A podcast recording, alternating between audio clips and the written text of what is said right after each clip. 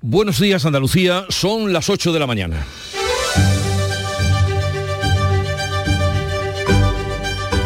En Canal Sur Radio, La mañana de Andalucía con Jesús Vigorra.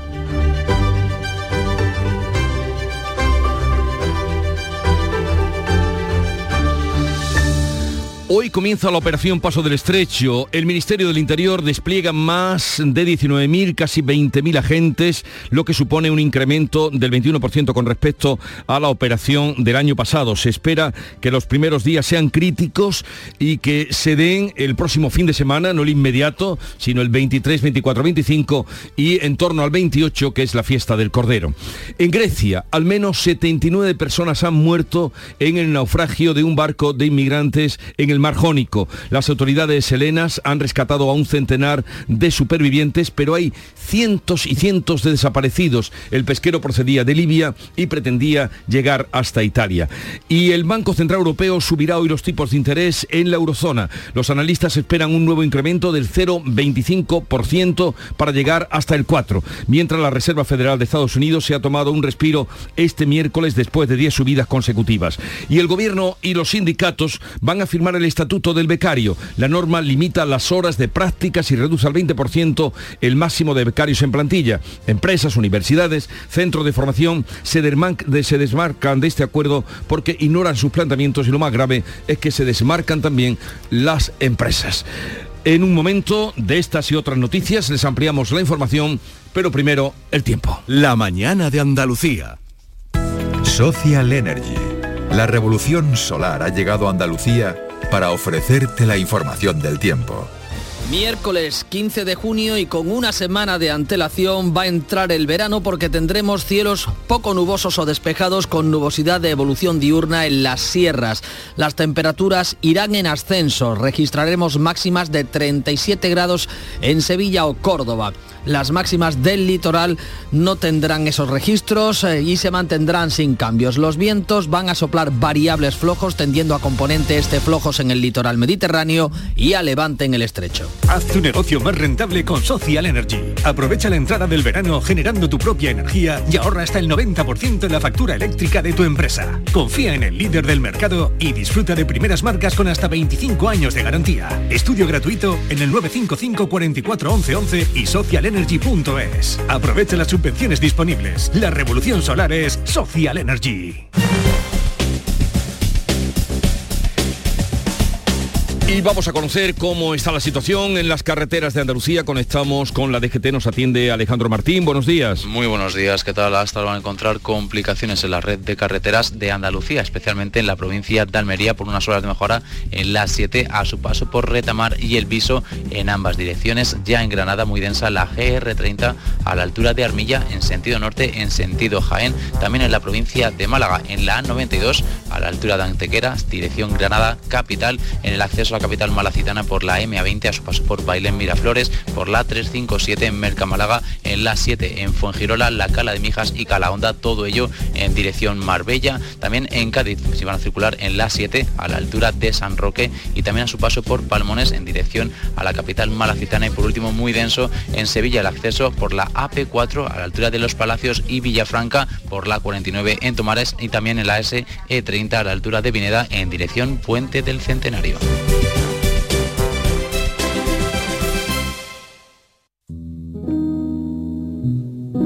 Si abres el libro del bien vivir por la página 9 podrás leer la siguiente reflexión. La felicidad no te la dan los metros cuadrados. La felicidad te la dan aquellos con quien los compartes. Con el cupón diario de la 11 puedes ganar hasta 500.000 euros de lunes a jueves y practicar el bien vivir. Cupón diario de la 11. Te toca bien vivir. A todos los que jugáis a la 11, bien jugado. Juega responsablemente y solo si eres mayor de edad. En Canal Sur Radio, la mañana de Andalucía con Jesús Vigorra. Noticias. Vamos a contarle la actualidad de este día, vamos a hacerlo sin sermones, contándole lo que ocurre en Andalucía. Y es que aquí en esta tierra se va a instalar el Valle Andaluz del Hidrógeno, firmado en Algeciras ha quedado el acuerdo para la puesta en marcha del corredor marítimo del hidrógeno verde. Convertirá a Andalucía en el principal exportador a Europa de esta energía limpia. Con los datos, Manuel Pérez Alcázar. El acuerdo lo han respaldado con su presencia el rey de España y el de Holanda. La conexión entre el puerto de Algeciras Algeciras y el de Rotterdam en Países Bajos estará operativa en 2027 y se adelanta al gasoducto H2Med que impulsa el gobierno con Alemania. Transportará el hidrógeno verde producido en la factoría gaditana de San Roque y la onubense de Palos de la Frontera, el denominado Valle Andaluz del Hidrógeno Verde. CEPSA va a invertir mil millones de euros en su parque energético de San Roque para levantar la mayor planta de amoníaco verde de Europa. El consejero delegado, Martín Wetzseller, habla de la urgencia de esta estrategia para ganar en independencia energética. Estos acuerdos añaden viabilidad comercial y logística a nuestro proyecto en Algeciras. El apoyo de los Reyes muestra además la profundidad de la alianza entre España y Países Bajos mientras fortalecemos el suministro de energía limpia e independiente en Europa.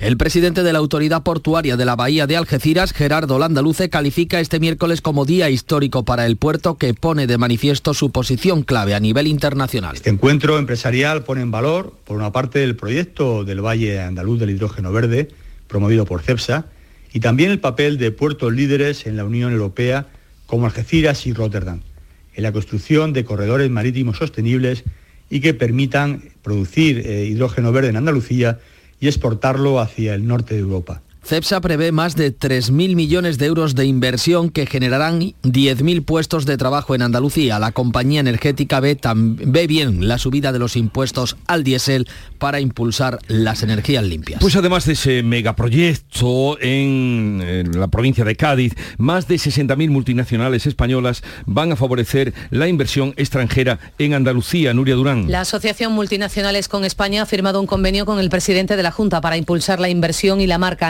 Andalucía Juanma Moreno, proclamaba que la comunidad es una de las grandes potencias exportadoras de nuestro país. Objetivos que nos hemos marcado como ejes clave de nuestra acción de gobierno, como es la internacionalización de la economía andaluza, favorecer la inversión extranjera también en nuestra comunidad autónoma y potenciar, como no puede ser otra manera, nuestra marca, la imagen de Andalucía en el mundo. Andalucía exportó en 2022 por valor de 43.000 millones de euros. El 30% de la inversión aquí en nuestra comunidad era capital extranjero. Vamos a hablarles ahora de un intento por poner orden, regularizar las viviendas turísticas que en algunas capitales están dando algunos problemas. La Junta está ultimando un decreto que va a dotar a los ayuntamientos de herramientas para que eh, sobre ellos pese la responsabilidad de poner eh, y poder regular y poner orden en las viviendas turísticas. El consejero de Turismo, Arturo Bernal, ha explicado en el Parlamento que la norma busca dotar de calidad al sector dentro de una convivencia oportuna con los vecinos. Habilitamos a los ayuntamientos que no les cedemos las competencias plenamente, no estamos obligándoles a que hagan una determinada actividad, le estamos habilitando a que a partir de este momento tengan la capacidad para limitar, pero también para potenciar el número máximo de viviendas de uso turístico por edificio o por, o por sector. Bernal ha criticado que la ley de vivienda estatal ha dejado de lado el problema. En cuanto al mercado de vivienda, la consultora estadounidense CBR prevé la entrega de 37.000 viviendas durante los próximos años en España, la mayoría en Madrid y Barcelona. En Málaga y en Sevilla sumarán 2.500 más para el alquiler durante los próximos tres años. En el asunto de Doñana y después de la sesión parlamentaria vivida el pasado martes, el Partido Popular y Vox ahora eh, reiteran que la ley de regadíos no se va a retirar, pero sí que están dispuestos a introducir enmiendas que proponga la oposición. En una carta en respuesta a la portavoz de Por Andalucía, Juanmo Moreno sostiene que hay grupos del Parlamento instalados en la guerra electoral con Doñana. Invita a buscar soluciones y asegura que la propuesta es un texto abierto a ser mejorado entre los grupos y los agentes sociales. El portavoz del Gobierno andaluz, Ramón Fernández Pacheco, confirma que la propuesta será enmendada con las aportaciones de los grupos. En cualquier caso, entiendo que los grupos que proponen la ley, por supuesto, que pueden presentar enmiendas y después de las comparecencias que ya tuvieron lugar en el Parlamento, entienden que el texto va a ser el mejor. Insisto, eh, creo que todos debemos hacer un ejercicio de responsabilidad para asumir que esto no va de que gane el PP o que gane el PSOE. Vox, proponente de la ley junto al Partido Popular, también está dispuesto a incluir enmiendas, pero el portavoz Manuel Gavira lo condiciona al visto bueno de los agricultores. Y si a los agricultores les parece bien, pues evidentemente serán aceptadas. Esto no es un paso atrás, esto es tratar de mejorar, no tratar de retroceder. Los grupos de izquierda solo aceptan su retirada, lo explica la portavoz de Por Andalucía, Inmaculada Nieto. Nos sigue pareciendo un error. Y como decía ayer el señor del IBE, tener el gesto de valentía de retirar esta iniciativa. Más de 1.600 científicos se han sumado en una semana al manifiesto de la organización ecologista WWF para pedir la retirada de la proposición y medidas urgentes que salven el humedal. Este jueves el presidente Juanma Moreno responde en la sesión de control en el Parlamento a preguntas de la oposición sobre este asunto. Y también en torno a Doñana y los frutos rojos hay noticias porque el Ministerio y eh, propiamente el Ministro de Agricultura ha quitado importancia al efecto de la campaña alemana de boicot contra la fresa nubense y ha anunciado que va a emprender una campaña de promoción internacional de los frutos rojos. Luis Planas ha explicado que la campaña de boicot de la que se hizo eco Pedro Sánchez y su vicepresidenta Teresa Rivera no ha afectado a los productos andaluces. Sin embargo, el ministro anuncia ahora una campaña de promoción de los frutos rojos. No creo que esta eh, campaña haya producido ningún resultado en estos momentos. Evidentemente, siempre la reputación es un elemento fundamental. Me lo han oído decir, lo subrayo de nuevo hoy. Es fundamental mantengamos ese nivel de calidad, de trazabilidad y de seguridad en relación con los productos agroalimentarios españoles. Desde la patronal eh, Freshuelva, su gerente explica que hay que tomar la delantera para que en el futuro no vuelva a sufrir este tipo de ataques el producto que se eh, extrae desde su provincia. Debemos de saber trasladar las cosas que se hacen correctamente en el sector agrario en general y en este caso en el sector de los berries. El sector de los frutos rojos exporta 399 millones de euros solo a Alemania, 1.500 millones al mundo entero. El Pleno del Parlamento debate hoy la propuesta de Vox de reprobación a Pedro Sánchez y a Teresa Rivera. Los arroceros que no van a plantar este año por la sequía venden sus derechos de riego a otros agricultores de Sevilla, Córdoba, Jaén y Almería. En esta última provincia la mayoría de invernaderos se están planteando descansar de la campaña de verano. Llegarán a Almería 5 hectómetros de los derechos de riego de los arroceros de Sevilla que debido a las restricciones de la cuenca del Guadalquivir no han podido sembrar. Sin embargo, la mayoría de invernaderos almerienses va a descansar en la campaña de verano ante las altas temperaturas que se prevén. Andrés Góngora, presidente de COA, aclara que solo se va a plantar pimiento lamullo, por ejemplo, en Adra, Berja o Dalias. Eso significa un consumo de agua muy alto y las temperaturas en verano están siendo excesivamente altas. El cambio climático nos está pasando factura eh, y por lo tanto mantener un cultivo en verano está siendo muy difícil. Juan Vilar, analista agronómico internacional y profesor de la Universidad de Jaén, urge a las administraciones a que ejecuten las obras hídricas porque en España se pierde el 45% del agua de lluvia. Tratar de mejorar la infraestructura y las herramientas que se tienen de cara de cara al agua, porque en España se pierde más del 45% del agua de la lluvia. Entonces, ¿qué deberíamos hacer? España no es un país en el que no hay agua, sino que es un país donde no gestionamos de manera adecuada el agua. Por lo tanto, habrá que aprender a gestionarlo para que sigamos a la vanguardia de la agricultura y la ganadería a nivel internacional. La consejera de Economía de la Junta, Carolina España, espera que el PIB andaluz termine el año superando al nacional, a pesar de que la sequía lastra nuestra agricultura, que supone más del 7% de la riqueza andaluza. Sabemos que la sequía está afectando ya al sector eh, agroindustrial, a nuestra industria primaria. Esto lo estamos compensando de alguna forma con las exportaciones, lo estamos compensando con el turismo, que va francamente bien y lo estamos eh, compensando con una mayor licitación pública que están tirando también los fondos europeos. Las lluvias de las últimas semanas ya nos dejan, al menos han propiciado, por ejemplo, en Almería, que el trasvase Negratín-Almanzora se ponga en marcha después de haber alcanzado un nivel suficiente. Este jueves comienza una nueva subida de temperaturas que dejará el termómetro en 40 grados durante el fin de semana en numerosos puntos del Valle del Guadalquivir. Pues así se anuncia el verano, que está ya por llegar.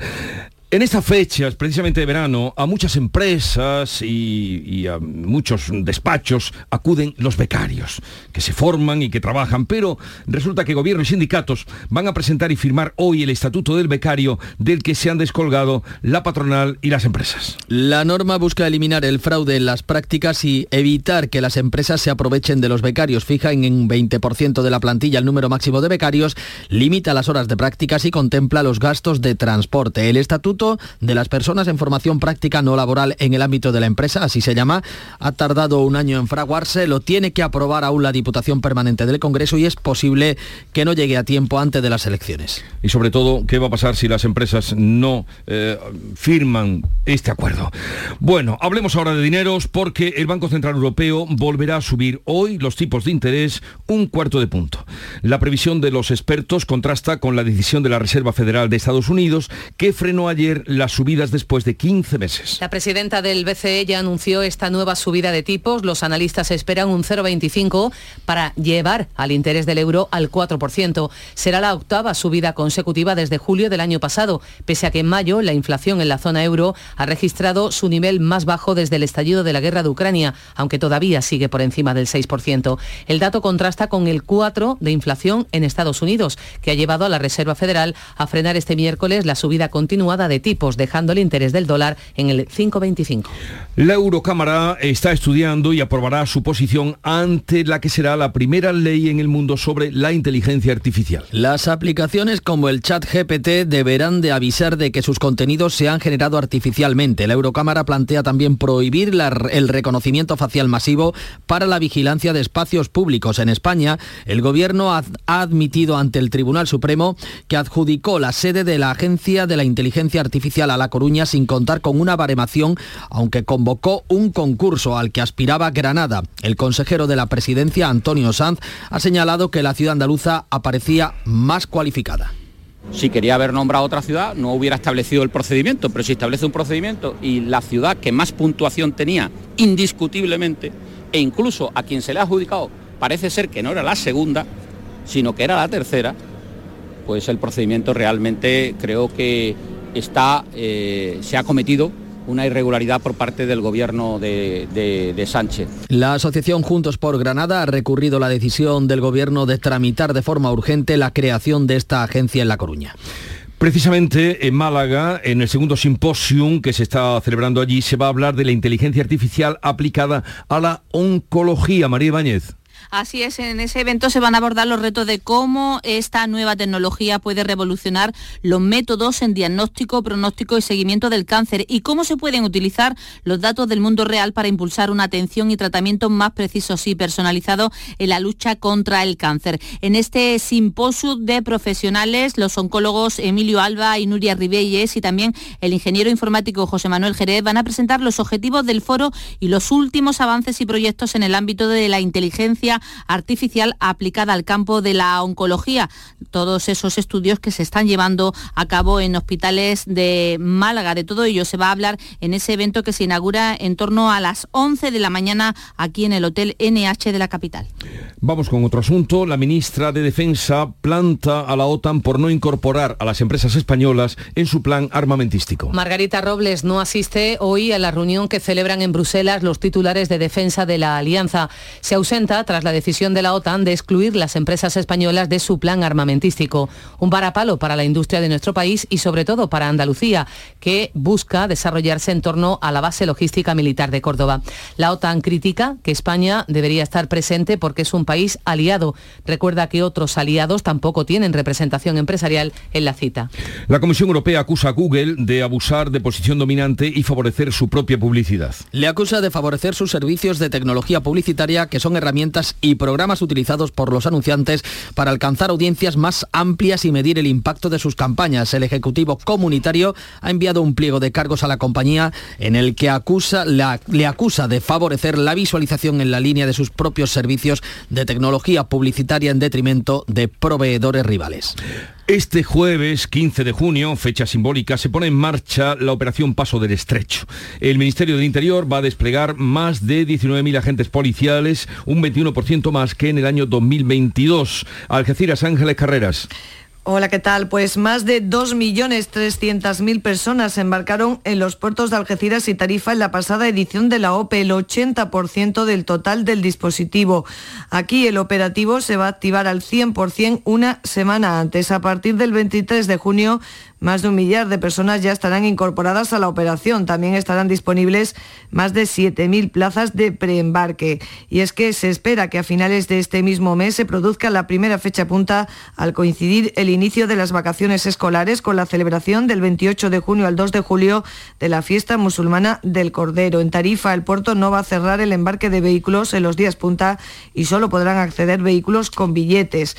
Durante estas jornadas de mayor tráfico está previsto que se puedan aplicar medidas especiales como la intercambiabilidad de billetes.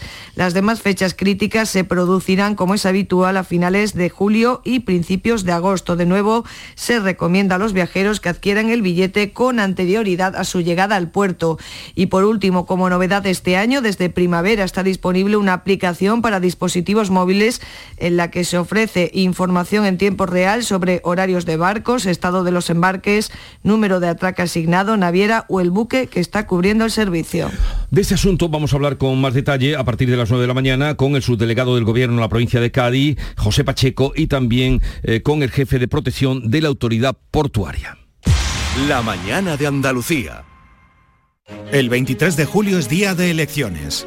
Si eres una persona ciega o tienes una discapacidad visual grave y conoces el sistema braille, puedes votar con plena autonomía en las elecciones generales. Comunícalo en el teléfono gratuito 900-150-000 entre el 30 de mayo y el 26 de junio de 2023. El día de la votación podrás recoger la documentación en tu mesa electoral presentando tu DNI. Esta documentación incluirá la información necesaria en braille. Ministerio del Interior, Gobierno de España. En Canal Sur Radio, la mañana de Andalucía con Jesús Vigorra. Noticias. Hoy finalizan las pruebas de acceso a la universidad, la selectividad para los 50.000 alumnos andaluces con quejas que hubo ayer por la dificultad del examen de matemáticas. Hoy es el turno de las materias específicas para subir nota. Los estudiantes que se han examinado de Matemáticas 2 han puesto en marcha una recogida de firmas para su impugnación ante la complejidad que han encontrado en la prueba. No había un vocabulario que no lo he visto yo en mi vida. He empezado, pero no, he no a completar ninguno. O sea, las preguntas me parecían un poco súper ambiguas. Para gente que necesite entrar a carrera con mucha nota, pues la verdad que te examen la fastidia. La profesora Sagrario Barbados afirma que hace tiempo que no recordaba algo así en selectividad. Han salido mal muchos niños, hacía mucho tiempo que yo no veía esto, muchos niños llorando y, y bueno, pues las reacciones pues no eran las esperadas. Situación distinta en el examen de historia. Por sexto año consecutivo se ha preguntado por Primo de Rivera.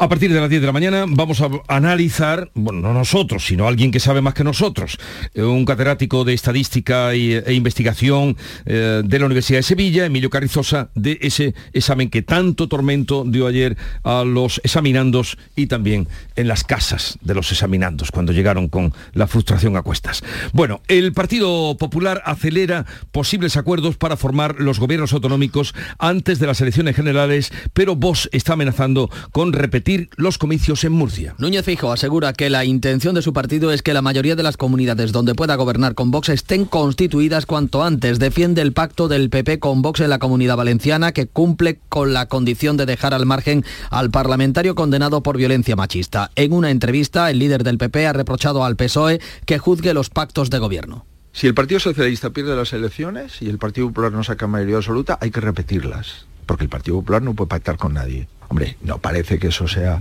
un contexto muy democrático. Y además, que nos diga el Partido Socialista con quién debemos de pactar o quién no debemos de pactar, comprenderá usted que no tiene ninguna legitimidad para dar lecciones sobre pactos. Desde el PSOE arremeten contra el pacto del PP y Vox en la comunidad valenciana. En Murcia, el PP no ha cedido un puesto en la mesa del Parlamento a los de Abascal. El presidente regional de Vox, José Ángel Antelo, amenaza con forzar la repetición de las elecciones autonómicas. Seguimos con la mano tendida, pero hoy día el Partido Popular acaba de demostrar que quiere una convocatoria de elecciones en la región de Murcia. Quieren que le apoyemos a cambio de nada, quieren que regalemos los votos y eso no es posible. Feijóo ha vuelto a retar a Pedro Sánchez a dejar gobernar a la lista más votada. Añade que él intentará hacer lo mismo si el PSOE es primera fuerza. En Castilla-La Mancha son los socialistas los que plantean al PP que dejen gobernar a la lista con más votos en seis de las siete mayores ciudades. Los populares rechazan el acuerdo si el PSOE no lo acepta a nivel nacional. Sumar defiende la creación de un impuesto a las grandes fortunas de carácter permanente. La propuesta de Yolanda Díaz figura en el programa económico de la coalición para las elecciones del 23 de julio. Es parte de su plan para llegar a la Moncloa. Creemos y defendemos eh, implementar el impuesto a las grandes fortunas no de forma coyuntural, sino de manera permanente y con un debate sereno en nuestro país, ¿no? Eh, pero sí de manera permanente.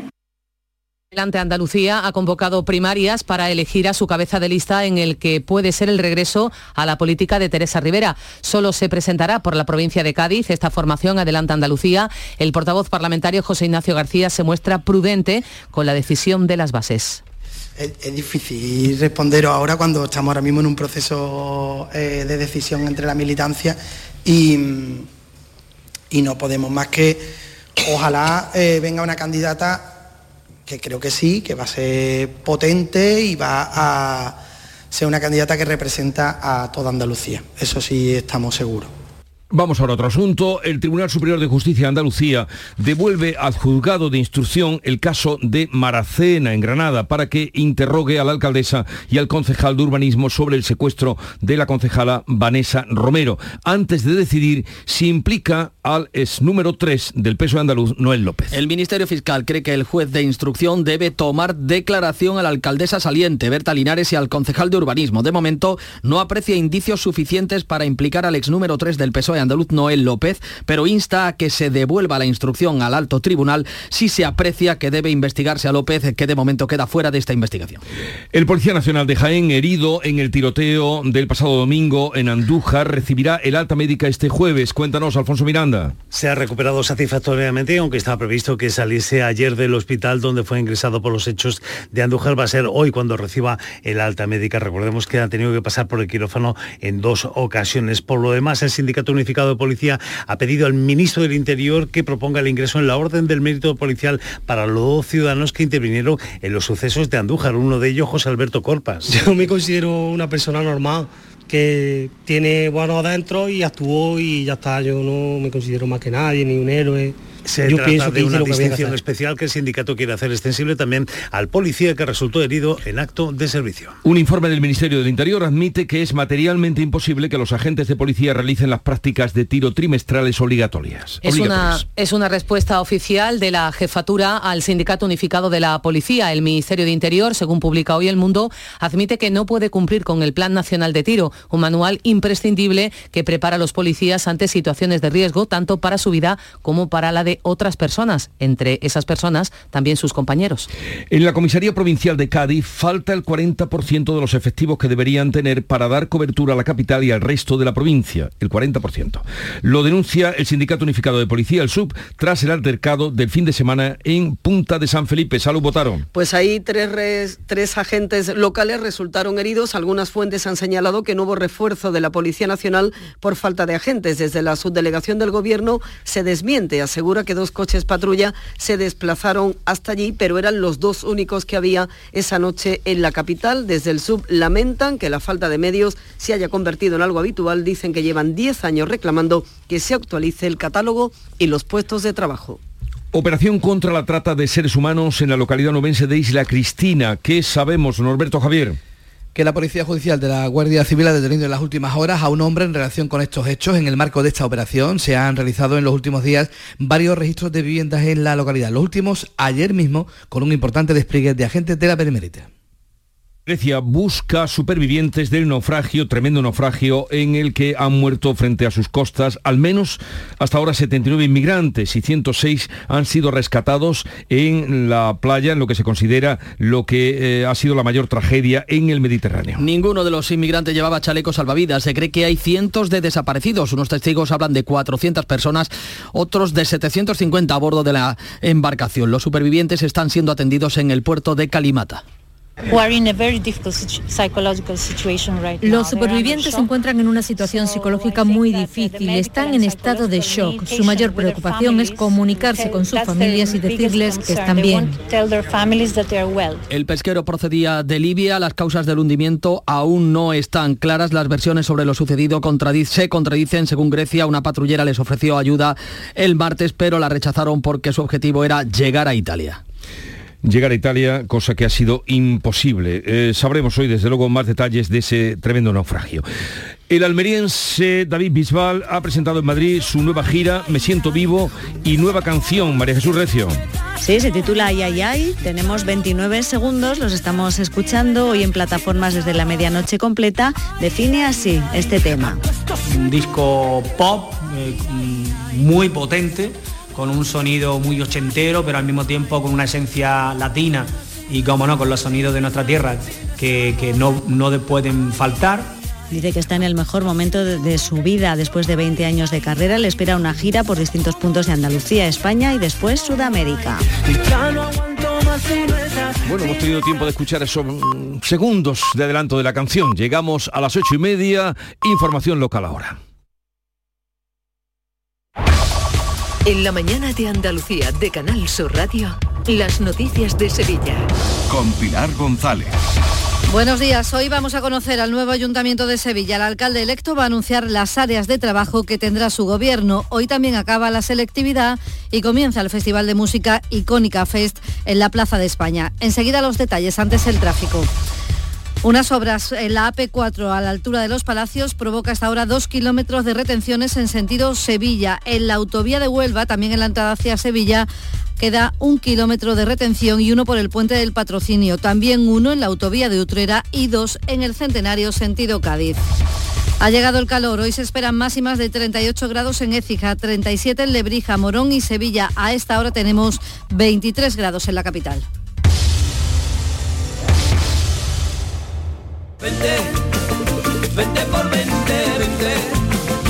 Somos Sandy Lucas y te presentamos la fibra de Adamo, fibra y móvil 12 gigas por solo 20 euros. No te lo pienses, precio para siempre. Adamo, 20 por 20. Llama gratis al 1600 o entra en adamo.es. Tu fibra está aquí. Atención Sevilla. El mundo del automóvil en Sevilla tiene nombre propio. Grupo Berrocar. Más de 30 años en el sector. Un gran stock de turismos y furgonetas en alquiler y un amplio abanico de vehículos en venta con una de las mejores garantías.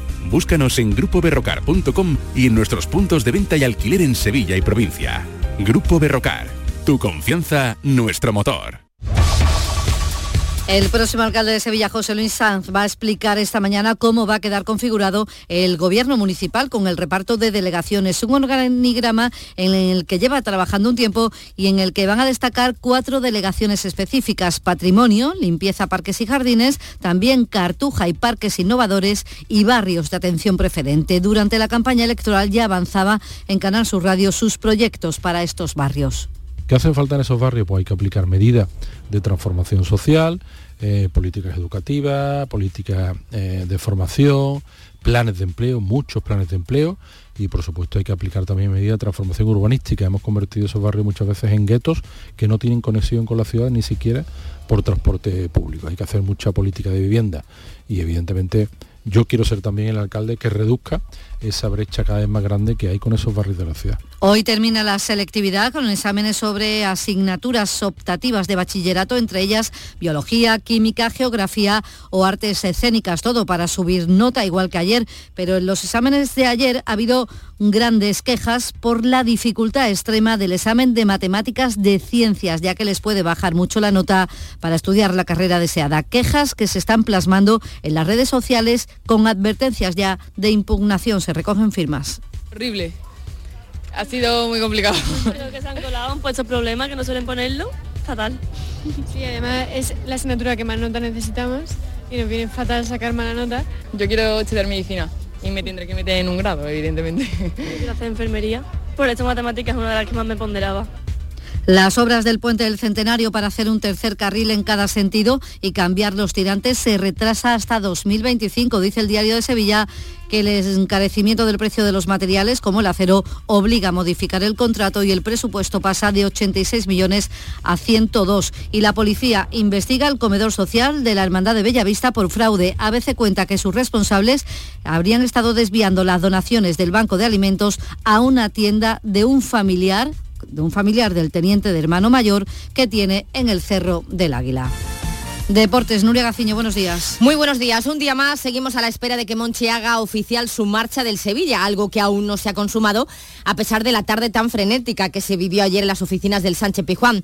El tira y afloja en torno al pago de la cláusula de salida para poder fichar por el Aston Villa prosigue y a las propuestas de Fernando Navarro y Víctor Horta para sustituir a Monchi ha surgido ahora el nombre de Carlos Marchena. Y mientras en el Betis Marroca del Leeds está muy cerca de cerrar su fichaje por la entidad verde y blanca y muy cerca está también William Carballo de marcharse Arabia Saudí. Gracias Nuria. Hoy comienza el Festival de Icónica FES en la Plaza de España. Antes se celebraba en septiembre, ahora en junio y en julio con un cartel muy variado, dice su director Javier Esteban, que para llegar a todos los públicos. Nuestra propuesta siempre es que en el cartel cada persona pueda tener dos, tres artistas que le gusten y si lo conseguimos es lo que buscamos porque así todo el mundo se va a ver representado en el cartel. Hoy la actuación de Salomón y Joan Brecht, mañana de Pablo López. A esta hora tenemos 22 grados en la capital, también en Coria, 19 en Carmona.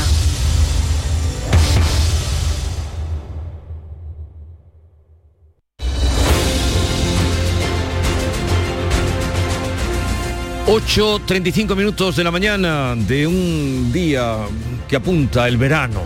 Lo van a notar ustedes en las temperaturas que van subiendo, lo van a notar. Lo vamos a notar. Eh, en conversación entramos en un momento con Silvia Moreno, Antonio Suárez Candilejo y Fernando del Valle. Buenos días.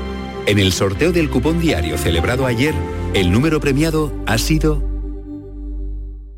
41.569.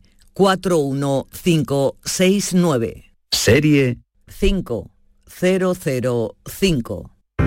Hoy, como cada día, hay un vendedor muy cerca de ti repartiendo ilusión. Disfruta del día.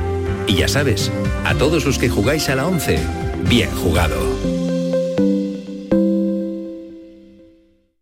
Concede controlar tus gastos. Con la financiación Agrupa de Cajamar ha llegado el momento de agrupar todos tus préstamos y créditos en un solo pago mensual. Utiliza nuestro simulador y descubre cómo quedaría tu agrupación. Consulta nuestra web, apartado financiación o en nuestras oficinas. Financiación otorgada por GCC Consumo. Cajamar Consumo. Cajamar. Distintos desde siempre. Cercanía. Las historias que pasan en nuestra tierra. Andalucía en profundidad.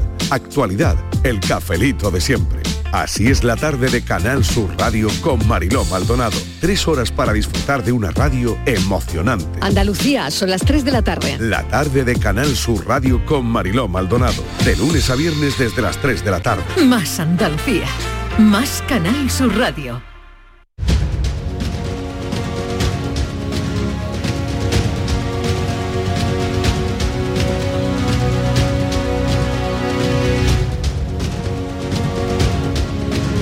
Esta es La Mañana de Andalucía con Jesús Vigorra, Canal Sur Radio.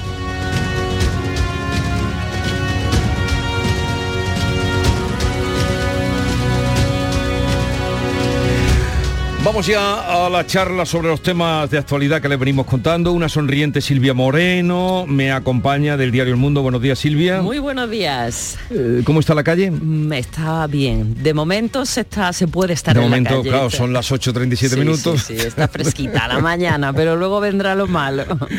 Eh, vamos ahora a saludar también, a incom- incorporar a Fernando del Valle, delegado de ABC Andalucía. Fernando, buenos días. Hola, ¿qué tal? Muy buenos días. Aquí también con una sonrisa desde Málaga. Ah, me alegro, me alegro. Eh, que ayer estaba y los compañeros de Málaga me decían, "Ah, el terral, el terral, pero, pero mucho, pero no tanto. Más baja la temperatura que en todos los lugares. Sí, hombre, ayer es verdad que fue un día caluroso, que, que como además hemos pasado un mes de junio atípico porque ha sido bastante fresquito hasta ahora, pues ayer ya llegó el verano de sopetón y se notó. Pero bueno, tampoco hay que ser No, exagerado. no y además la, la- la temperatura por la mañana está de un fresquito y Sí, un sí. agradable mm, fantástico. Hay que hacer las tareas pronto, por la mañana. Hay que, hay que levantarse pronto. Lo que pasa es que la noche luego es muy agradable. La noche. Eh, y también está con nosotros Antonio Suárez Candilejo, director de Huelva Hoy, de Teleonuba. Buenos días, Antonio. ¿Qué tal? Buenos días, aquí estamos. También con una mañanita muy soleada. eh, lo peor vendrá después, pero bueno, ya la espera ya de que llegue este fin de semana que tenemos eh, ya cerquita, un fin de semana que se nos prevé, eh, se presenta bastante intenso eh, aquí en Huelva, no solo por las sesiones de investidura, sino también por la coronación de una seña de identidad de la Semana Santa onubense como es la Virgen de la Amargura. En definitiva, que va a ser un sábado muy intenso el que, el que tendremos aquí en Huelva. Mira, no había caído yo en lo del sábado, que el sábado iba a Sí. bastante movido. No por Huelva, sino por todo... Por toda España, claro. Sí, sí, sí. Ah, bueno, y además y- con sorpresas, con sorpresas porque hay muchos ayuntamientos de, de ciudades importantes donde todavía a fecha de hoy no se sabe qué va a pasar, porque como eh, se están llevando a cabo con mucha discreción, mucho sigilo las negociaciones, pues puede pasar cualquier cosa en municipios importantes. eh, Sí, no por solo aquí, pero eh, sí, aquí en Andalucía, Jaén, eh, hicieron un poquito de bulla eh, la semana pasada, pero mm, desde entonces... Sí, Jaén merece más. Jaén dice, merece más. eh, que está hablando eh, con el PSOE, con el PP y que la balanza no se inclina hacia un lado ni otro y veremos, veremos, ya Pero no queda con mucha nada. menos con mucha menos incertidumbre acordados de la que había hace cuatro años en cuando el auge de ciudadanos cuando Sí. las mayorías fueron mucho menores de las que ha habido en esta ocasión y se llegó al mismo sábado de constitución de los ayuntamientos con muchísimas incertidumbres como Sí. acordados del caso de Granada este año está el pescado muchísimo más Sí. vendido bien es cierto que hay ayuntamientos donde todavía sigue la incertidumbre de qué ocurrirá pero muchísimo menos que hace cuatro años ¿eh? Sí, además vamos a tener el fin de semana movido en Andalucía porque la constitución de los ayuntamientos el sábado en toda España y el domingo tenemos en Sevilla al presidente del gobierno, al líder del PSOE, Pedro Sánchez, que vuelve en dos hermanas, ¿no? en Dos Hermanas, Dos su Hermanas, que ciudad es- talismán, que ahí resurgió de las cenizas y bueno, pues eh, será un acto interesante lo que ocurre. Interesante y además se está, vamos, están por las redes sociales desde muchas provincias, entre ellas la de Huelva, intentando fletar autobuses para que, en fin, para eh, mostrar músculo y mostrar que, bueno, pues que el PSOE sigue siendo todavía mucho PSOE y que Pedro Sánchez, en fin, las encuestas dicen lo que dicen, pero otra cosa es lo que pueda pasar el próximo 23 de, junio, de julio. Que- Antes de ir al terreno político, eh, que os veo con ganas, os veo, os veo venir, eh, me gustaría, por, por la magnitud que no podemos todavía eh, sospechar hasta dónde va a llegar, ese naufragio frente a las costas de Grecia, de un barco procedente de Libia. Hablan de que con más de 400 pasajeros, hablan de que podrían ser hasta se- 700 pasajeros. Las imágenes que han llegado, que son pocas, que son eh, fotografías del barco, indudablemente eh, está sobrecargado. Mm, El mar parece que no tenía problemas para que ocurriera lo que ha ocurrido, o sea que debería ser la sobrecarga. No sé, no sé qué, qué- qué se puede reflexionar, porque nosotros en esto nos faltan datos de todos, pero que es uno y otro y otro y una semana y otra semana y, Y no para, y la y hasta dónde vamos y a... la crueldad de las mafias, ¿no? Que se aprovechan de, de personas que, que no tienen nada en sus países y a la desesperada pues se embarcan en un viaje que, que muchas veces acaba en tragedia y en este caso las dimensiones de la tragedia son considerables. Es el momento de que Europa se ponga las pilas con la inmigración, eh, se fomenten eh, programas que puedan eh, ayudar a, estos, a estas personas, a los inmigrantes, a los países de donde están saliendo estas personas y, y es una tragedia terrible. Y desgraciadamente ni es la primera ni será la última. No, son 20.000 muertes ya desde, de- de- se calcula que son do- 20.000 muertes desde 2014 en el, en el Mediterráneo, 20.000 muertes datadas, que sepamos, porque a saber cuánta gente de, No nos de hemos estos enterado. desaparecidos y no nos hemos enterado, efectivamente. Ocurrió aquella tragedia, ¿os acordáis de Lampedusa en, Hmm. en la década pasada? Hasta allí fue el Papa, hasta allí fueron los principales dirigentes políticos de todo tipo y condición a darse golpes de pecho y a decir tenemos que aprender y esto no va a volver a pasar, pero mm, sigue ocurriendo, sigue ocurriendo y no encontramos la fórmula, lamentablemente, de evitarlo. Y sí es cierto que la lucha contra las mafias por lo menos debería ser, debería estar entre las, las prioridades de cualquier, de cualquier gobierno para que estas cosas eh, no ocurran. Sí, pero no, no parece que sea una prioridad absoluta en estos momentos. Eh, Desde hace ya mucho tiempo venimos pidiendo a la Unión Europea que se ponga las pilas en este asunto. Las mafias, como estamos comentando, están ahí desde hace ya bastante tiempo. Eh, la Unión Europea me parece que eh, debería hacer mucho más de, lo que hace cuando ha venido a Andalucía, en el caso de Huelva, a decir cómo están los inmigrantes. Eso lo sabemos todo, pero se tiene que implicar a fondo. En este caso son terribles los datos que se están manejando. Creo que son 79 fallecidos, cientos de desaparecidos y las imágenes que, como bien decía Jesús, son poquitas, pero hay algunas por ahí Sí. circulando donde se ve el, el- el pesquero, bueno, es saturadísimo con cientos de personas. Yo no sé si hay mecanismos para evitar que eso se pueda, se pueda seguir produciendo, pero ya digo que lo importante en este caso sería atajar las mafias que siguen pululando como, en fin, no solo con la trata de personas, con la inmigración, eh, con el narcotráfico, en fin, eh, que yo no sé si se puede hacer algo más. Y la Unión Europea, insisto, debería remangarse y ponerse las pilas de, de una vez. No solo decir lo que estamos viendo, que existe un problema, que eso lo sabemos absolutamente todos, sino hacer algo más, intentar aportar soluciones. No sé, Europa, esto solo tiene que ser eso, algo supranacional, eh, que se tomen medidas, pero de verdad. Además, han sido, ya ir- irán saliendo detalles, pero quien le- los han rescatado no han sido ni siquiera guardas costeros, algunos, sino un superyate de una familia de lujo la que ha acogido a, a los pocos que han rescatado, que han sido 106, ¿no? Los que han el rescatado. contraste tan terrible, ¿no? De Fíjate. una familia disfrutando de una vacación en un yate de super lujo y, y al lado la tragedia, Mm. el drama de tantos eh, inmigrantes desplazados que han encontrado su muerte en aguas del mar Mediterráneo. Mm. Y Terrible. Y, y le, añade también más, más dramatismo y más tragedia. Fueron interceptados hace unos días por un pesquero, pero la mafia que llevaba eh, decidió continuar A Italia. a Italia y, y desgraciadamente ha terminado en tragedia. Pero no solo la mafia, sí. eran los, propios migrantes los que dijeron que querían llegar, que querían llegar a, a- a puerto italiano y que preferían no ser desembarcados, no ser rescatados por este barco de, de- de- de Frontex, de la, autoridad que vigila las fronteras Mm. europeas. ¿Qué no sentirán, qué no habrá, qué pulsión no habrá para que eh, en un momento crítico como el que están, en ese barco sobrecargado, absolutamente sobrecargado, llegue un barco que te diga que te quieres rescatar y digas, no, no, perdona, es que yo quiero llegar a Europa, yo quiero Mm. llegar a puerto italiano y a partir de ahí. Moverme para buscar una vida mejor eh, en, en- en Europa central o, o- o donde quiera que fuera su destino. ¿Qué pulsión ¿Cómo no estarán? ¿Cómo no estarán en esos puntos de, de origen para, para echarse a la mar en esas eh, condiciones tan terribles? De, en fin, que hay muchas posibilidades de que, de que perezcas en el mar, eh, pero aún así ellos buscan un mejor horizonte, quieren llegar a Europa y, y- y es el mismo eh, ejemplo que te, que, te, que te dicen en la calle cuando vas paseando por algún municipio agrícola aquí en la provincia, que hablas con algún inmigrante y te dicen que no, que han venido en, en- en patera, que han estado Mm. horas y horas, eh, in- en muchos casos a, a- a la deriva y, y- y- y ya digo, la reflexión es cómo no estarán, qué infierno Sí. no estarán pasando en sus puntos de partida para, para echarse a la mar en esas condiciones. Ayer, antes de ayer, vino aquí un chiquito que habíamos en el programa, eh, chiquito porque tiene 21 años, encantador, un marroquí de un- una ciudad cercana a Marrakech. No retuve el nombre porque no es de las que las turísticas, entonces eh, está de cocinero aquí y, y ya es chef y su sueño era ser cocinero. eh.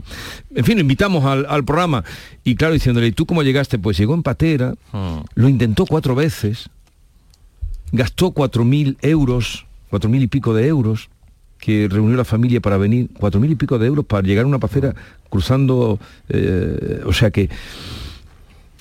Y él llegó. Eh, Sí. en el estrecho Él lo pero pudo que contar, el claro, dineral que, que- que- que Esa- gastan o, Sí, o por un eso, li- lo que decíamos anteriormente de las mafias que están Sí, o ahí. un en libro que aprovecho para recomendar eh, de, de Sani mm, eh, Sani Ladán que bueno está hecho dos carreras y pero vino desde este vino desde Camerún. La luna está en Duala un libro que acaba de publicarse La luna está en Duala donde cuenta él y no es que haga- especialmente hincapié en lo que le costó venir pero habla de, de cómo encerrados en casas con calor lo que pasaba en el barco dicen que iban eh, niños y, y mujeres iban metidos en la bodega eh, entonces mm, las condiciones hay una buena parte del libro que cuenta eso luego ya llega aquí y esto es muy reciente Sani Ladan luego ha estudiado estudió en, en la Loyola porque lo, lo becaron luego hizo dos carreras y el hombre se está hecho un activista en pro de esto no pero yo leyendo ese libro el cruce de cuando cruza el desierto bueno es tremendo es, es, es que no nos podemos llegar a imaginar lo que pasan esas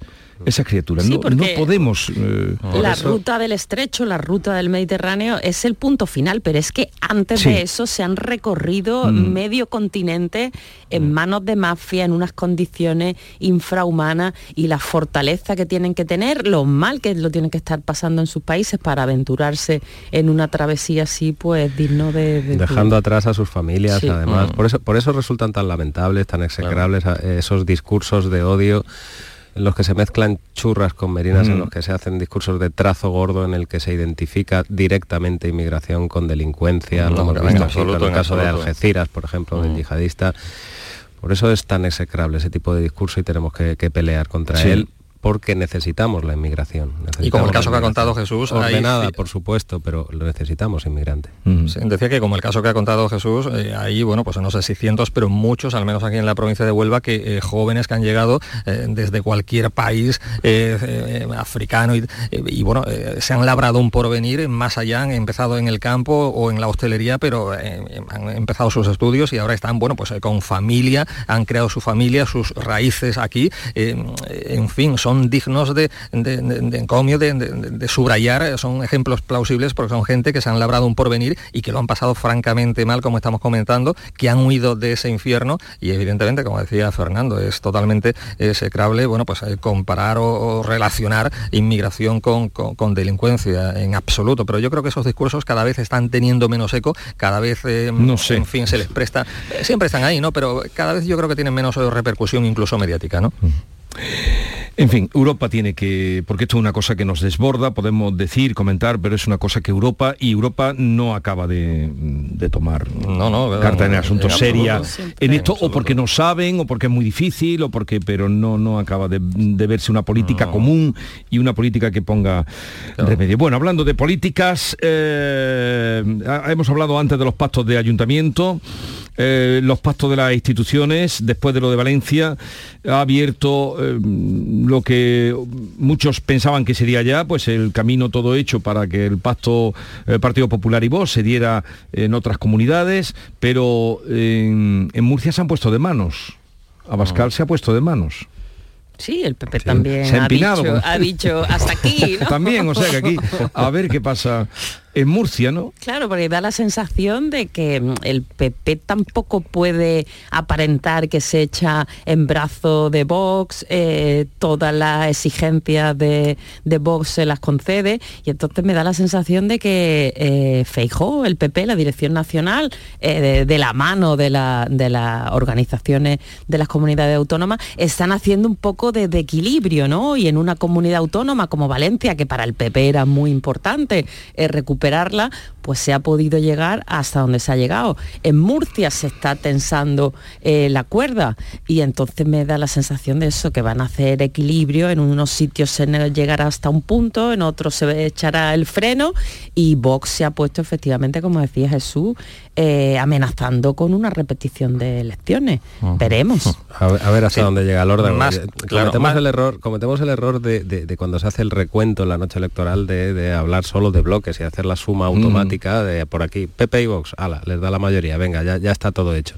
En absoluto están las cosas hechas y, y- y lo normal es que teniendo en cuenta cómo está el panorama político, pues sí terminen eh, pactando en allí donde, donde les da la suma y donde tienen que pactar, pero eso no quiere decir que no nos vayan a dar tardes de gloria y tardes divertidas. La novedad después de este 28M es la fuerza eh, que tiene el Partido Popular, que lógicamente eh, mm, depende de Vox en algunos sitios, en otros nada, como ha pasado en, en Andalucía, en las capitales, y entonces eh, su fuerza a la hora de negociar depender- dependerá de lo relevante o de lo irrelevante que sea Vox. Es absolutamente irrelevante. Fue irrelevante en Andalucía el año pasado, lo va a ser con en los nuevos ayuntamientos andaluces es necesario en otros sitios y es perentoriamente necesario en otros como ha pasado en Valencia, de ahí la rapidez con la que, Sí. con la que se ha establecido ese pacto. Pero eso no quiere decir que el modelo valenciano en el que se cede la presidencia de la Cámara, en el que van a entrar con tres consejerías, se tenga que exportar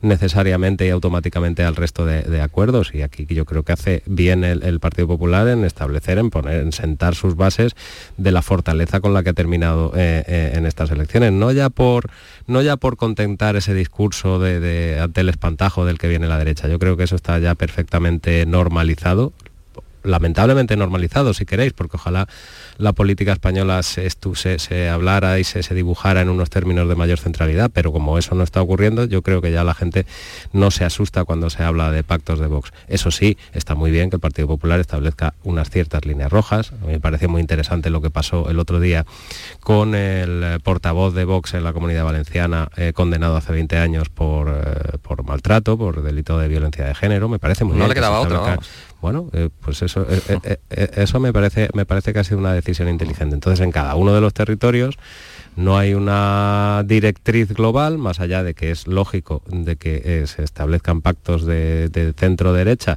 que desalojen a los gobiernos de izquierda, que para eso se han presentado a las elecciones, pero no hay una política común, no hay una directriz común y en cada uno de los territorios la cuestión será diferente y puede que nos encontremos con la sorpresa, yo decía antes que habíamos hecho automáticamente el cálculo automático de que si da la suma PP y Vox iba a haber esos gobiernos, pero puede que nos, encontremos la sorpresa de que en algunos eh, sitios, de que en algunos territorios no se produce y de que Vox deja caer algún, algún gobierno del Partido Popular. En el caso de Murcia yo no lo veo, porque en el caso de Murcia es que el Partido Popular ha estado rozando la mayoría absoluta y Vox se vino arriba, dos, se empinó, años, se empinó como decía Jesús, se pidió ayer la presidencia de, de, de la Cámara y pidió, tenía unas exigencias no. que eran inaceptables, parece ser, para el Partido Popular, que estaba, pues eso, rozando la mayoría absoluta y se ve en condiciones de gobernar en solitario.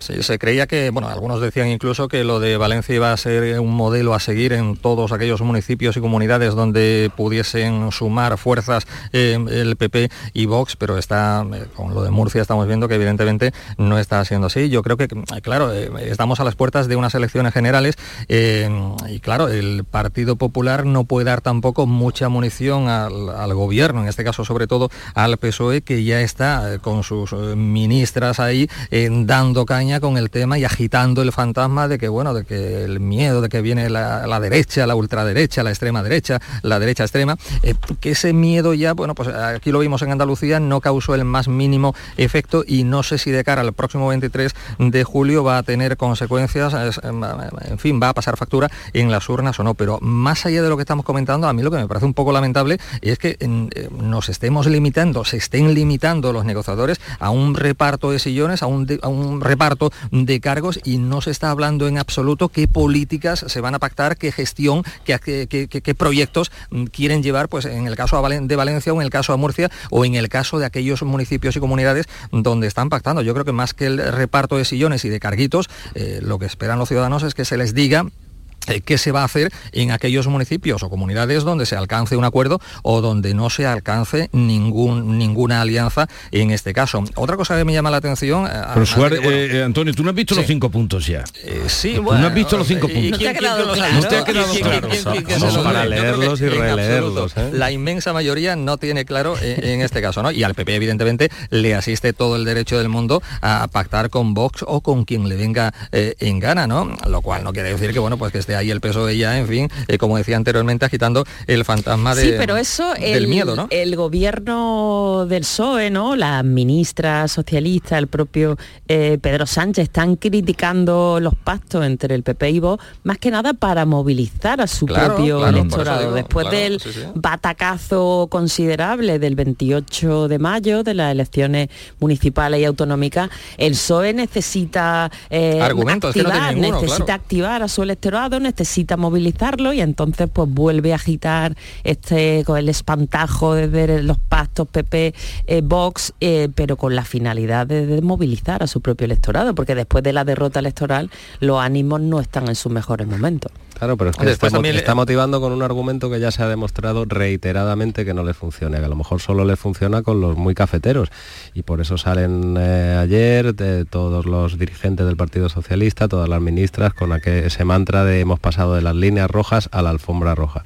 Yo creo que el electorado español eh, ha normalizado ciertas cosas, lo decía antes, lamentablemente, ojalá se ocupara muchísimo más la centralidad, ojalá no hubieran desaparecido partidos como Ciudadanos, que creo que propugnaban unas políticas más sensatas, pero es que lamentablemente aquí hay que recordarlo, quien ha normalizado los, pactos con los extremos, eh, pues ha sido la izquierda, ha sido la primera vez que ha gobernado un, partido, un presidente del gobierno, merced a una moción de censura, que no tenía una mayoría en la Cámara y que se ha echado en brazos, primero de Podemos, de esa extrema izquierda, eh, que no tiene una superioridad moral porque sí, no es mejor que, que Vox, pero se echa en manos de Podemos con la que parecía que, no podía dormir si el presidente si, fuera a pactar con ellos y no solo, luego se echa en manos de la radicalidad del independentismo, primero de Esquerra Republicana, pero también con Bildu. Entonces yo creo que el electorado ya tiene lamentablemente, reitero, eh, normalizados este tipo de pactos y no se asusta y ve como una cosa normal que el Partido Popular, eh, si tiene que pactar, pues tenga que pactar por Vox. Y sobre todo porque hay un dato importante. Yo creo que después lo que han demostrado fehacientemente eh, estas elecciones, lo que han confirmado, porque ya venía sucediendo en las, las, citas electorales anteriores, es que lo que aquí se está dirimiendo, la pulsión, la voluntad que hay es una voluntad de cambio tremenda y una voluntad sobre todo de echar a Pedro Sánchez. Eh, Pedro Sánchez, como tú apuntabas, Silvia, estará el domingo, ¿no? Es cuando domingo empieza, eh, empieza ya... Empieza la remontada que él pretende que, sea así. En dos hermanas. Tú vas allí, te toca este a ti. fin de semana me toca descansar. Te toca descansar. sí, sí, pero seguiré de cerca porque sin duda será interesante ver si finalmente se fletan muchos autobuses, si van muchos autobuses del PSOE de Granada, que hay mucho malestar con la elaboración de la, de la lista si qué mensajes da. Y, bueno, para Pedro Sánchez, dos hermanos, una ciudad talismán y veremos cómo transcurre el acto. Eh, con Antonio Suárez Candilejo, Silvia Moreno, Fernando del Valle, estamos hoy comentando la actualidad. Vamos a hablar después de las 9 con el subdelegado del Gobierno en Cádiz eh, para hablar de la operación Paso del Estrecho que comienza hoy. A ver cuántos, eh, qué datos tienen. Se va a ampliar un 22% todos los efectivos de cara a este año. Se espera que muchas personas vuelvan magrebíes y europeos, decimos magrebíes, pero ya muchos europeos que vuelven a su tierra. Llegamos a las 9 de la mañana.